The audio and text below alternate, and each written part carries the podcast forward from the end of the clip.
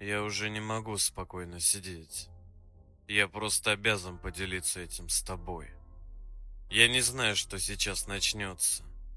Скорее всего, меня все обзовут идиотом, а мою историю протухшей пастой. Но я правда чувствую за собой вину. Обо всем по порядку. Мне 21 год. Я аспирант. Живу в Москве. Не так давно стал часто ездить на дачу, так как ее наконец достроили. Вокруг одни старики живут. СНТ строилась для ветеранов войны. Участки раздали именно им, а из тех, кому раздали, в живых уже почти не осталось никого. И их дети уже тоже внуков нянчат. Но осенью детей там почти нет. Школы и все такое. Только старики остаются.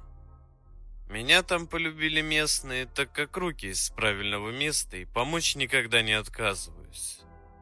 За это мне таскают гостинцы вроде домашних блинов или свежих овощей с огородов. Свой не имею, ибо влом. Растет только лук и хрен. Еще грибы собирать люблю. Самые обычные, съедобные. Ну и ягоды с орехами в лесу. Вообще лес люблю. Наверное, из-за него и езжу на дачу.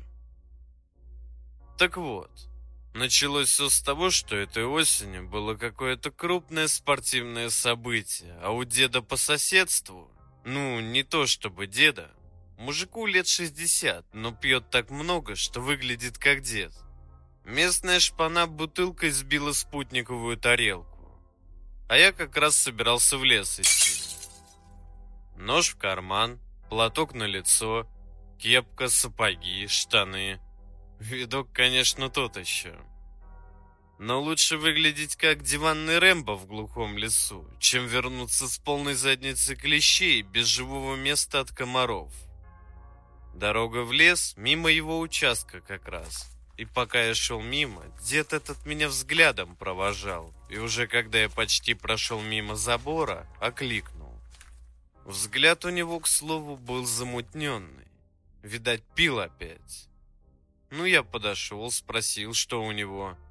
А он замялся весь. Неудобно, видимо, было, но все же попросил глянуть тарелку. Жалко, конечно, было. Ведь если утром не дойти, все богатства у дороги сметут. Придется вглубь леса переться, погода была к дождю. Но не кидать же так деда. Сосед все же. Мучились мы с ним с этой тарелкой долго. Для тех, кто не знает, процедура эта капец как нервы выматывает. Но в итоге телек у него заработал. Дед прям просиял. Приглашал выпить с ним, но с такими людьми пить, печени жить недолго. Отказался под предлогом того, что в лес успеть надо. Ну тут дед лысину почесал и заговорчески так говорит. Задержал я тебя, понимаю. Соберут сейчас все там. Давай, чтоб ты там жопу не отморозил, плутая, я тебе подкину местечко. Оно ближе к путям, но там грибов всегда хватает. Сам туда хожу уже много лет и всегда с полной корзинкой ухожу. Отказываться я ясен хрен не стал. Дед мне карту нарисовал быстренько. Место было и правда недалеко от железной дороги, только во враге глубоком. Тут надо сказать, что лес у нас представляет из себя нечто в форме груши, кромку которой отрезает железная дорога. Это не тайга, так что заблудиться не страшно. Рано или поздно просто дойдешь до края леса. Уже было два часа дня, и я решил, что пойду прямо сейчас, не возвращаясь домой. Комары уже проснулись, так что дорога выдалась не самой приятной, и я шел сквозь лес довольно быстрым шагом. Когда я прошел где-то треть пути, услышал раскат грома. И да, совсем забыл сказать, бзик у меня такой есть. Таскаю с собой нетбук всегда. У него симка есть 4G, и можно просто из любого места посидеть в интернете или еще чего поделать. Смартфона у меня нет, да и денег на него жалко, так что ходить с нетбуком мне было удобно. Если бы не эта моя привычка, не писал бы сейчас сюда всю эту стену бредятины. Короче, стал я думать, как бы скорее добраться, чтобы не промокнуть. Поворачивать было уже влом, и тут я заметил, что карта, которую дед нарисовал, малек странная. Почти прямая линия от того места, где вход в лес из СНТ, а прямо перед тем местом, где я стою, делает крюк, огибая где-то километр. Я подумал, что дед, видать, сам так ходит, ибо там, может, спуск или дерево упало, но я-то могу напрямую. Ну и поперся, как дурак, прямо. Сначала пропали комары.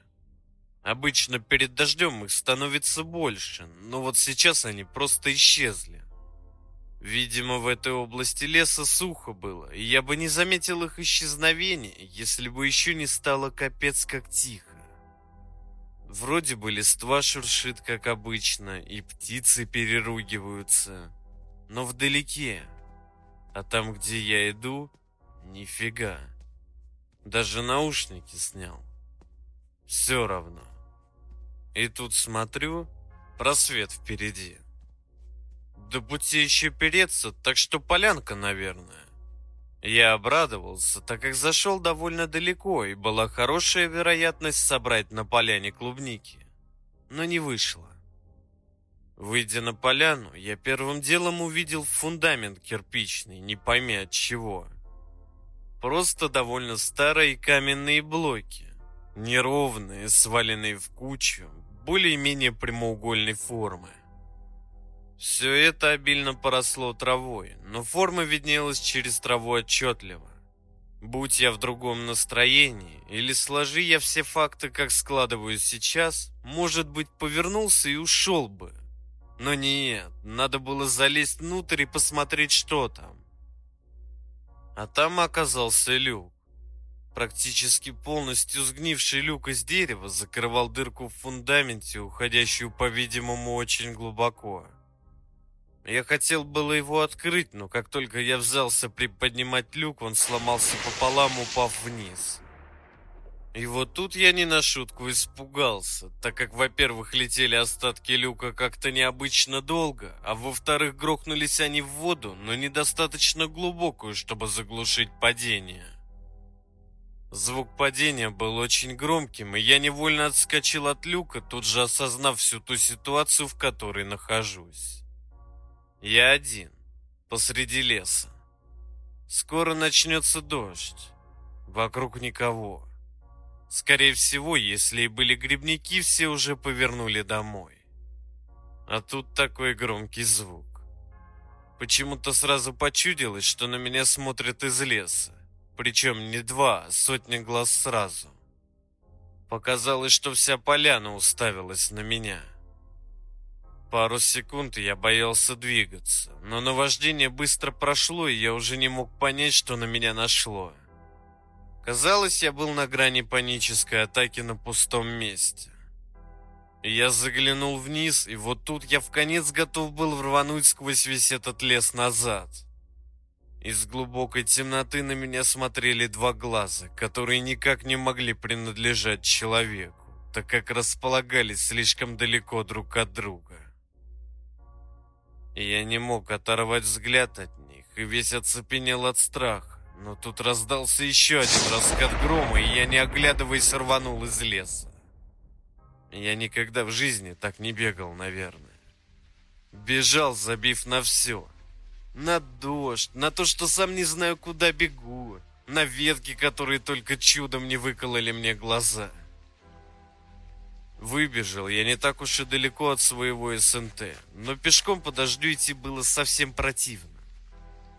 Все еще не отпускал липкий страх, но дорога и ближние дома рядом успокаивали.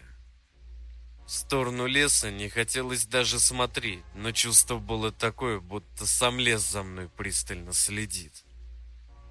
Дойдя до дома, я закрыл за собой дверь, включил свет во всем доме и просто упал без сил на кровать, провалившись в сон моментально. Снилась мне какая-то больная фигня.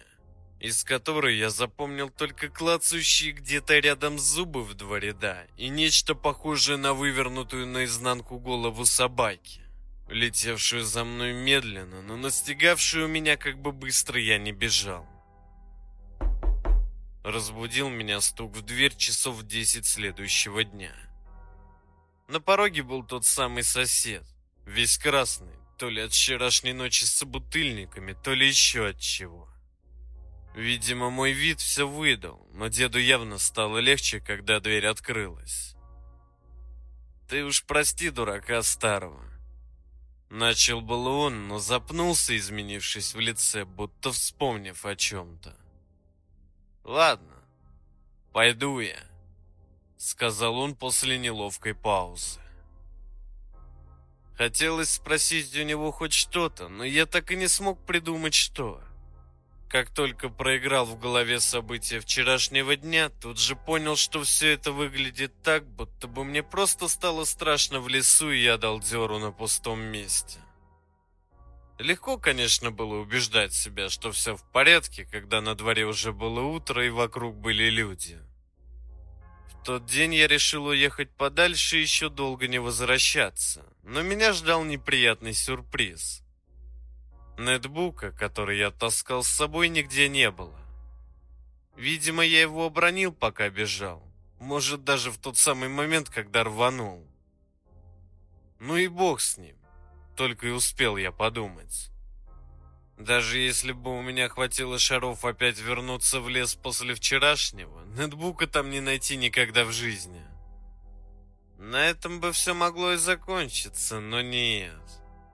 Как только я вернулся домой, я понял, что не могу зайти ни в один из своих аккаунтов. ВКонтакте был заблокирован, выдавая заглушку. Парочка форумов просто выдавала, что пользователь забанен. Подумав о том, что от компа стоит отойти, я позвонил своей девушке. Договорился с ней о встрече в одном довольно уютном месте и выключил монитор. Через пару часов мы уже сидели вместе и пили кофе. Тебя какие-то придурки ВКонтакте взломали, пока ты на даче был. Пожаловалась мне она с довольно подозрительным видом. Гадости какие-то написали. Не то чтобы... Я сначала подумала, что ты шутишь а потом поняла, что это какой-то больной кретин пишет. Она немного замялась. Что писал-то? Почему-то мне стало сильно не по себе. Про ноги спрашивал. Я его спрашиваю, кто он и что делает на твоей странице. А он все ноги, ноги. Про ноги? Ну да. Она показала мне свой смартфон с историей сообщений.